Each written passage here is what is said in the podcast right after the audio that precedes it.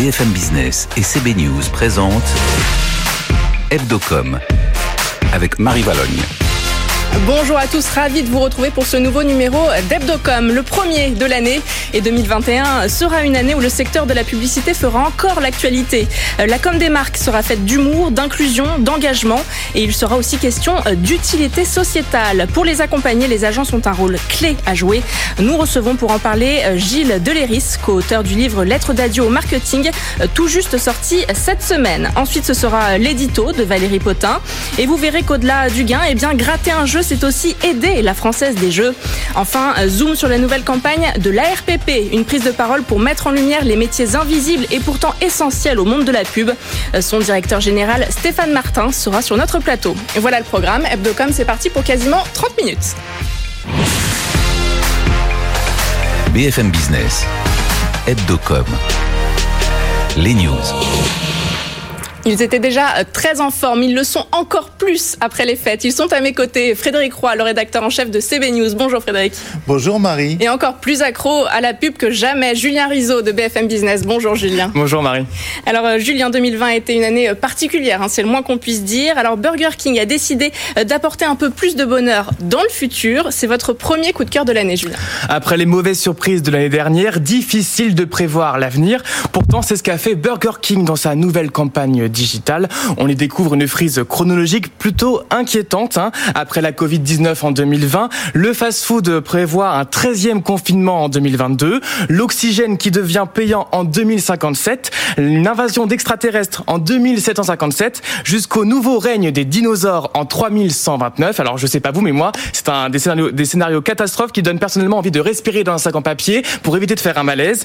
Mais heureusement, Burger King est là pour nous assurer qu'au moins quelque chose de bon arrivera dans le futur. La marque lance une opération marketing qui permet de commander gratuitement sur son application un son célèbre hamburger, le Whooper, entre le 1er janvier 2021 et le 31 décembre 2030. Attention, l'offre est limitée à 100 000 personnes et le bon d'achat ne sera valable que sur la date que vous avez sélectionnée. Une bonne nouvelle en ce début d'année pour les fans de la marque, imaginée par l'agence Buzzman. On imagine donc, euh, Julien, que vous n'avez pas commandé pour 2030, mais bien pour 2021 euh, pour ce Whooper. Allez, pour ceux euh, qui préfère des repas un peu plus légers, légers, eh bien, il a la nouvelle campagne de Liebig. Oui, si vous faites partie de ces Français qui se posent de plus en plus de questions sur leur alimentation, ceux qui scrutent la liste des ingrédients des produits qu'ils achètent, eh bien, vous allez peut-être vous reconnaître dans cette publicité. Liebig, accompagné par l'agence CLM BBDO, a décidé de les mettre en scène. Je vous propose de regarder un extrait. Pommes de terre, 75% au 10%. Et le reste, c'est quoi? De l'air? Excusez-moi. Bonjour madame. C'est de saison ça. Ah mais de quelle saison vous parlez? Hein?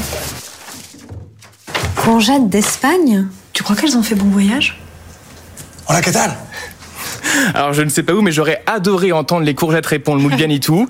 La publicité adopte donc un ton euh, humoristique pour montrer certains décalages entre les nouvelles attentes des consommateurs et les produits euh, en vente. De son côté, Liebig a entamé sa transformation en 2018. La marque a revu la composition euh, de ses soupes avec des ingrédients naturels, un moyen pour les consommateurs de consommer sans se poser de questions. Et on termine, Julien, avec la nouvelle campagne d'affichage de Wigo.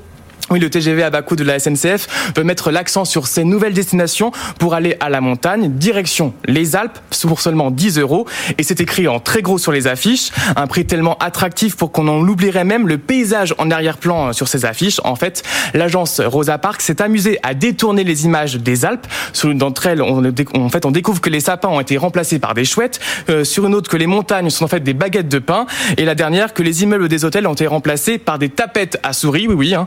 Campagne qui joue avec nous à cache-cache et que l'on peut découvrir sur les réseaux sociaux. Merci Julien Rizzo. Euh, Frédéric, ça va faire deux fois en très peu de temps, deux fois que vous êtes convaincu euh, par la nouvelle campagne des magasins U. Oui. Alors cette fois-ci, il ne s'agit pas d'un poisson, mais d'une poule. Oui, oui, d'une poule et surtout en fait d'un œuf qui remonte le temps. Voilà, qui remonte le temps de, de, de nos jours jusqu'aux dinosaures euh, euh qui reviendront. Donc, si j'ai bien compris ce que ce que prédisait en 3157, en 3157. mais là, on repart en arrière. Donc, c'est un œuf qui remonte le temps, qui traverse le temps. C'est très à la mode, hein, les, les frises du temps en ce moment. Euh, là, c'est pour Système U, c'est vrai. J'en ai j'en avais déjà parlé. C'est toujours signé TBW à Paris. C'est très drôle, c'est léger et tout ça, c'est pour dire que les œufs de système U, ben, ils sont élevés avec des, des en plein air, quoi. Enfin, les poules qui pondent les œufs en question. Euh, voilà. Et puis surtout, on se pose du coup tous la question à nouveau en regardant cette publicité est-ce que c'est l'œuf qui vient de la poule ou est-ce que c'est la poule qui vient de l'œuf Je préfère prévenir que la publicité ne répond pas à la question. Merci Frédéric. Allez, tout de suite, eh bien, on enchaîne avec l'invité de la semaine. BFM Business, Hebdocom. L'invité. Et c'est euh, le cofondateur et directeur de la création euh, de W qui est sur notre plateau, euh, Gilles Deléris. Bonjour. Bonjour Marie. Alors on va parler avec vous du livre Lettres d'adieu au marketing. Il est sorti cette semaine aux éditions Télémac. C'est un recueil de 18 lettres écrites avec Denis Gancel et vos, collaborateurs de W pendant le confinement. Racontez-nous comment vous est venue l'idée d'écrire ces lettres? Alors, euh, je peux faire une histoire longue, une histoire courte. Je vais l'essayer euh, euh, dans la version courte. En fait, les réflexions qu'on trouve dans ce livre, elles ont été initiées il y a quelques années, lorsqu'avec Denis, nous avons publié un premier livre qui s'appelait Chez Logo, dont le sous-titre était les, marques anges et démons du 21e siècle. Donc, on, nous sommes des praticiens des marques et on s'intéresse à leur façon de, s'exprimer, de prendre la parole, d'entretenir des relations avec leur public. On a recommencé cette, on a poursuivi cette réflexion, on va dire, en septembre 2019, au, moment où euh, la loi Pacte prenait euh, beaucoup de place dans le, dans, dans, sur le terrain de la communication, avec notamment euh, la question des entreprises à mission, des raisons d'être. Et on s'est dit qu'il était intéressant d'y travailler. On a donné un nom à cette réflexion qu'on a appelée le contributing. et puis, Et puis le confinement est arrivé et on s'est retrouvés euh, chacun dans nos euh, dans nos appartements ou euh, nos habitats respectifs et on s'est dit bon on va pas rester les bras ballants, on va profiter de ce moment-là pour échanger entre nous, poursuivre cette réflexion sur un mode un peu long, un peu un peu plus lent que les 280 signes de, de Twitter et on a proposé à nous aux membres de l'agence, à ceux qui étaient intéressés de participer à cet échange épistolaire. Denis et moi on en a fait cinq chacun et puis les autres ont contribué, sont intercalés dans dans nos échanges.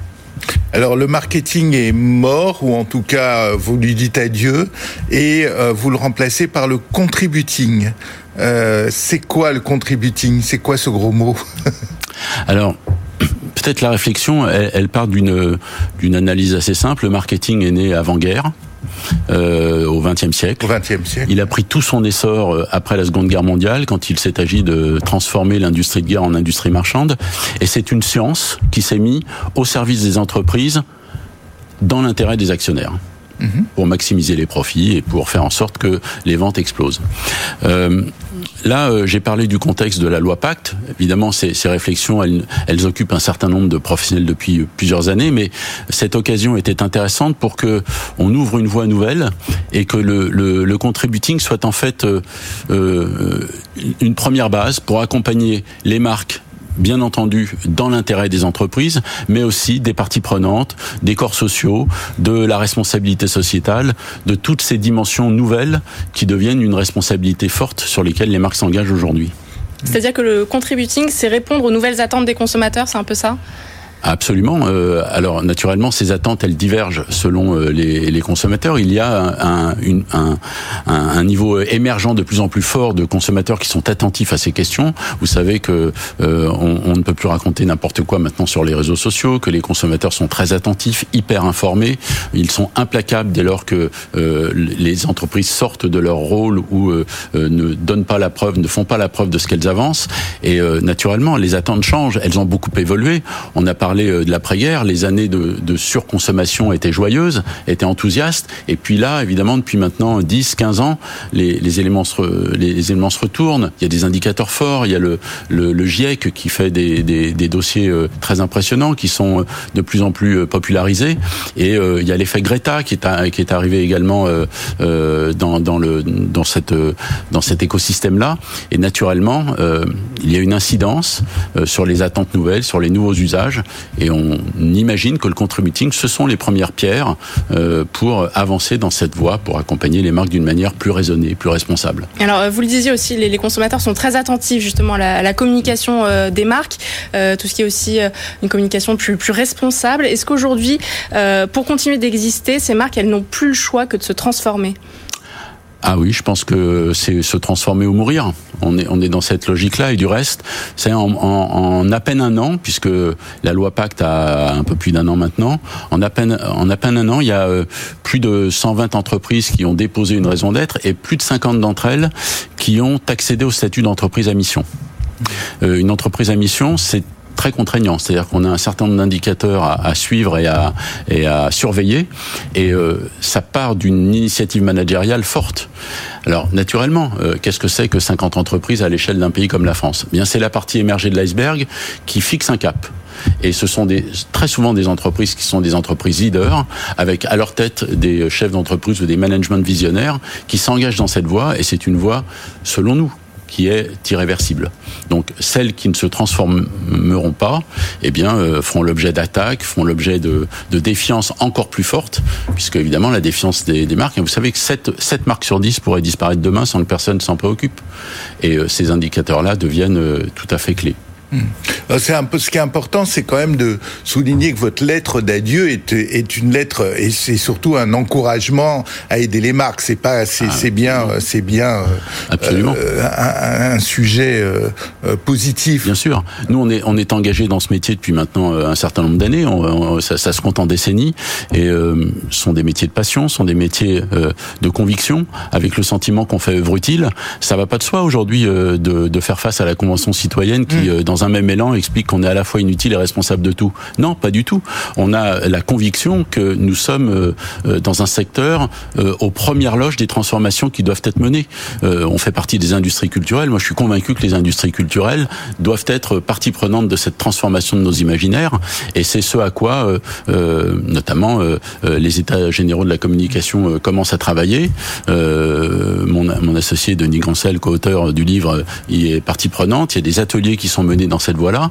Et euh, bien sûr que c'est très positif et que c'est euh, euh, c'est une perspective de renouveau, de réinvention, et c'est plutôt exaltant. Et c'est une perspective que nous devons naturellement à nos clients qui se transforment, mais aussi aux jeunes. Oui, parce que vous êtes prof l'un et l'autre à, Sciences Po. Alors Denis et moi sommes enseignants. Il y a d'autres membres qui ont participé à ce à ce livre qui enseigne également, et on est frappé de ça. C'est-à-dire que les jeunes gens que l'on rencontre se posent des tas de questions sur leur avenir professionnel et sur leur propre raison d'être.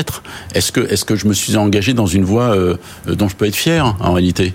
Et euh, le master marketing, ça ne fait plus rêver aujourd'hui? Mais il y a même des masters marketing qui se débaptisent pour euh, essayer de, de, franchir ce cap difficile. Mais si vous demandez à des jeunes euh, qui ont entre 20 et 25 ans et qui seront les consommateurs de demain ou les professionnels de demain, quelles sont les marques dans lesquelles ils placent leur confiance, ils vont vous parler d'économie circulaire, ils vont vous parler euh, de, de, de, reuse, ils vont vous parler de développement durable, et puis ils vont vous dire j'adore cette marque parce qu'elle ne fait pas de publicité. Bien évidemment qu'elle fait de la communication et qu'elle utilise des outils d'aujourd'hui. Seulement elle le fait sur un autre mode, avec d'autres attentes et des preuves euh, qu'elle délivre à ses, à ses consommateurs. Le contributing, c'est une version positive et très créative. Ça, j'insiste beaucoup sur cette notion-là. C'est-à-dire qu'on n'est pas dans une logique malthusianiste où tout va s'effondrer, où tout ça est triste. Non, au contraire, ça doit être jubilatoire et ça doit être frais pour inventer de nouveaux imaginaires. C'est ça l'enjeu. Alors les nouveaux imaginaires, ils passeront par les jeunes, ils passeront aussi par euh, les agences. Est-ce que ces agences, elles ne doivent pas, elles aussi, d'abord, euh, bah, se modifier et se transformer? Ah ben, On ne peut pas imaginer que les entreprises se transforment et que nous, on reste euh, les bras ballants, en avant comme avant. non, c'est évidemment pas possible. Et Qu'est-ce qu'il faut changer aujourd'hui dans les agences? Ah, Il y a plein de points. Alors précisément, les états généraux de la communication mènent cette réflexion. Alors il y a des points, par exemple, sur la neutralité carbone. Bon, ça, c'est une, sont des démarches. Alors il y a des, c'est très technique. Hein, scope 1, scope 2, scope 3. Donc scope 1, scope 2 sont les deux premiers scopes sur lesquels euh, les agences vont, vont se mobiliser. Il y a celui des nouveaux imaginaires, bâtir des nouveaux imaginaires. Moi, j'en rajouterais bien euh, bah, qui fait partie des réflexions. C'est celui sur euh, la représentation et sur les RH dans, dans nos agences. On a quand même traversé des moments un peu difficiles. On a considéré pendant des années que le harcèlement, le sexisme, c'était moderne et que c'était à la mode. Non, c'est pas possible. Donc revoir ces questions de, de l'équilibre, de la représentation, naturellement des femmes, mais pas seulement des minorités. C'est central. C'est vrai dans tous les secteurs économiques, mais c'est crucial dans le nôtre, où nous sommes émetteurs de messages. Si vous mettez 10 mal alpha autour d'une table de réunion, vous n'allez pas avoir le même résultat que si vous mettez un public euh, équilibré et, euh, euh, contradictoire à l'intérieur de, la même salle. Et vous aurez des messages différents. Et vous n'aurez plus les mêmes stéréotypes que la, la réclame a entretenu pendant des années. Merci euh, Gilles Deleris d'avoir répondu à nos questions. Je rappelle que vous êtes cofondateur et directeur, directeur de la création de W et co-auteur donc de Lettres d'adieu au marketing. BFM Business, Hebdocom, l'édito. Et il a joué euh, les bons numéros. Le premier édito de l'année lui revient. Valérie Potin, bonjour. Bonjour. Euh, journaliste spécialiste des médias et des stratégies euh, de marque. Nous parlons aujourd'hui d'argent, mais pas seulement. Avec vous, Valérie, et cette campagne FDJ réalisée par Avas Paris. Absolument. On parle pas que d'argent avec ce film qui a été réalisé par Vladimir de Fontenay et dans lequel FDJ continue de raconter et de se raconter au public comme elle le fait depuis 2019. Alors, après avoir évoqué ses origines et sa raison d'être, Hein, sur, enfin plutôt solidaire et, humaniste dans le film Origine. Euh, euh, puis après nous avoir parlé d'un jeune couple qui avait euh, gagné, enfin qui était devenu millionnaire même en jouant les chiffres du, code barre de sa bouteille de lait. FDJ nous raconte cette fois les nombreux engagements et bénéfices, alors financiers mais pas que, que qu'elle apporte à la société et aux Français en particulier. D'ailleurs, on peut rappeler au passage que en plus d'être l'opérateur historique du jeu d'argent, des jeux d'argent, FDJ, c'est aussi un gros bailleur du sport, amateur et euh, professionnel. L'engagement le, plus connu, évidemment, c'est l'équipe cycliste euh, FDJ. C'est aussi un des grands acteurs de l'éducation, de la formation et de l'insertion euh, à travers une fondation d'entreprise FDJ.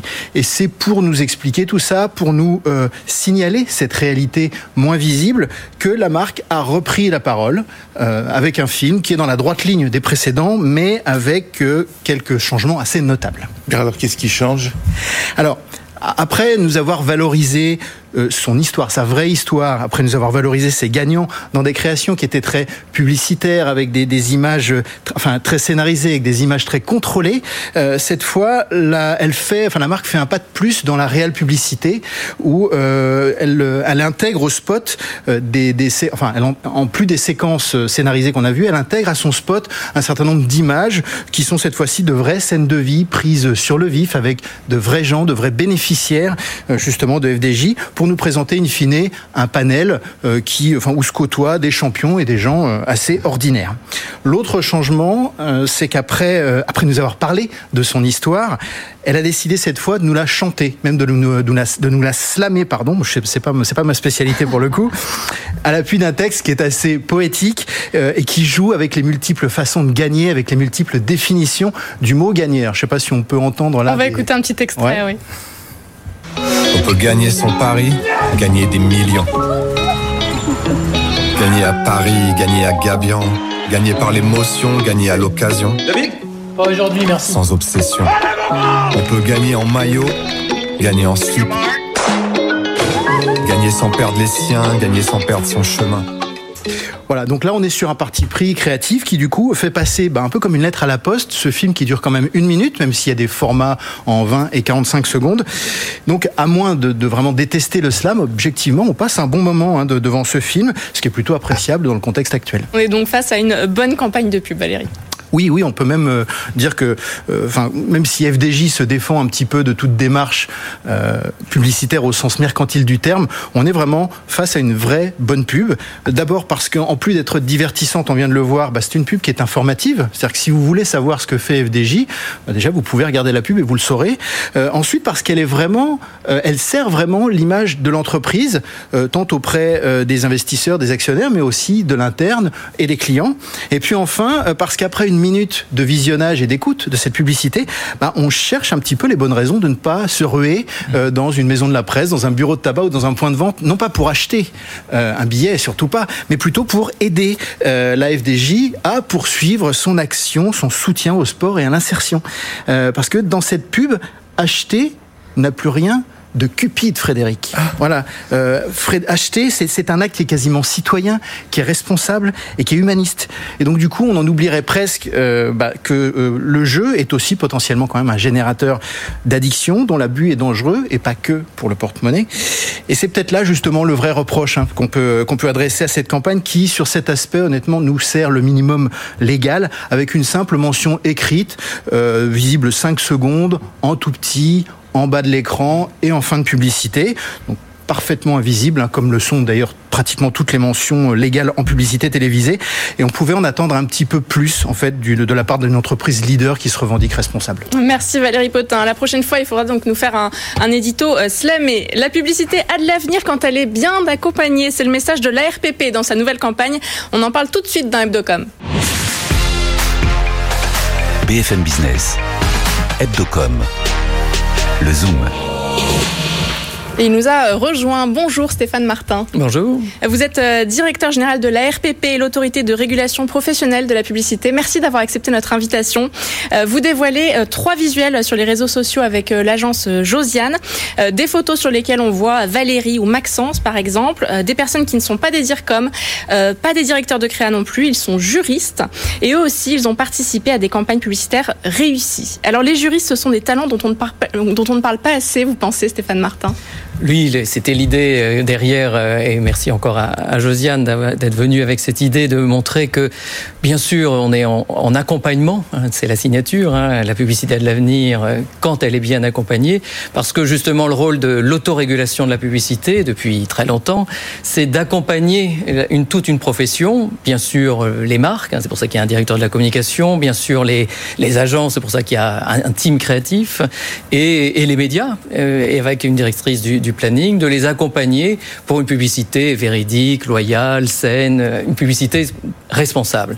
Donc c'était l'idée de, cette fois-ci d'utiliser véritablement nos collaborateurs et dans nos locaux. Des, des, juristes en fait, c'est ça, des métiers invisibles. Vous dites. Et voilà, et dont, dont essentiellement, puisque l'arbre c'est beaucoup évidemment euh, des juristes, et mais Maxence est, est au support client aussi, puisqu'il y a toute une démarche évidemment technique et technologique euh, derrière. Mmh.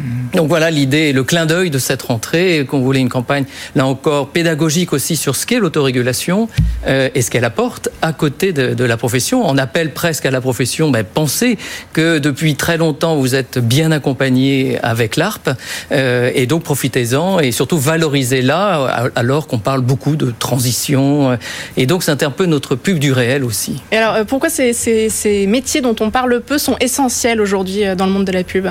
Ils l'ont en fait toujours été, mais je pense qu'ils le sont encore plus quand il y a une pression euh, euh, de la société. C'est normal à ce que la, pub bouge, à ce qu'il y ait une transition. Alors vous en parlez suffisamment. On est partie prenante de la filière de communication avec l'Union des marques. On est dans les états généraux de la, communication. Donc il y a cette réflexion globale. Donc nous sommes une partie de cette réflexion, mais une partie qui est celle qui est la plus visible évidemment de, tous les téléspectateurs, puisque c'est le résultat de ce qui est vu. Et, et l'autorégulation arrive arrive à démontrer qu'elle est efficace, euh, bien sûr en travaillant beaucoup avant diffusion.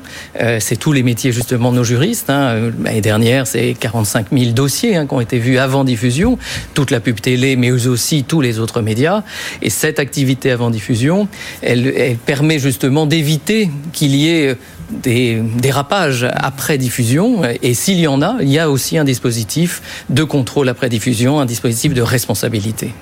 Mais alors, quand on entend qu'il euh, y a une ministre, Madame Pannier-Runacher, qui envisage, qui dit travailler à réduire la publicité euh, pour les automobiles euh, à essence, enfin à moteur thermique, Là, euh, le, le, le, rôle de la RPP et historiquement de l'autorégulation, comme vous le disiez, c'est que, en gros, de décourager l'État ou de prouver à l'État qu'il n'y a pas besoin de loi euh, pour pour euh, pour réguler la publicité. Et là, manifestement, la pression de la société est telle que euh, les deux fonctionnent. les, les, les, deux fonctionnent. Il faut évidemment du, du, droit dur. Nous, nous sommes le droit souple. Le droit dur est nécessaire puisque, euh, par exemple, sur euh, tout ce qui est les pratiques commerciales déloyales au, au, sens très large. Mais il faut aussi pouvoir démontrer que euh, la publicité accompagne la, la transition et que en tout cas, la publicité est capable de prendre des engagements depuis très longtemps. Euh, mm. Les codes de conduite, euh, les recommandations sont des engagements et avec une démonstration de l'application, de, de, la bonne application même de ces codes. Euh, après, les engagements peuvent aller éventuellement plus loin. C'est au secteur, euh, et alors là, sur les véhicules thermiques, c'est au secteur de, de, de s'engager. Mais c'est vrai que le, le, rôle de nos démonstrations collectives, et c'est pour ça que c'est un appel finalement par ce clin d'œil, c'est un appel collectif Parce qu'en fait, à démontrer que ça marche. Ça s'adresse à qui? C'est ça, mon interroge, c'est une campagne très marrante, très réussie, euh, mais ce que juste mon interrogation, c'est au fond à qui elle s'adresse Elle s'adresse à, à, nos adhérents, elle ouais, s'adresse à la profession, puisque l'autorégulation vient de la profession, il faut le rappeler. D'ailleurs, elle n'est financée que par la profession. Hein. Il n'y a aucune subvention publique et c'est volontaire. Pourquoi il y a besoin de faire une campagne comme ça auprès de vos adhérents en ce moment?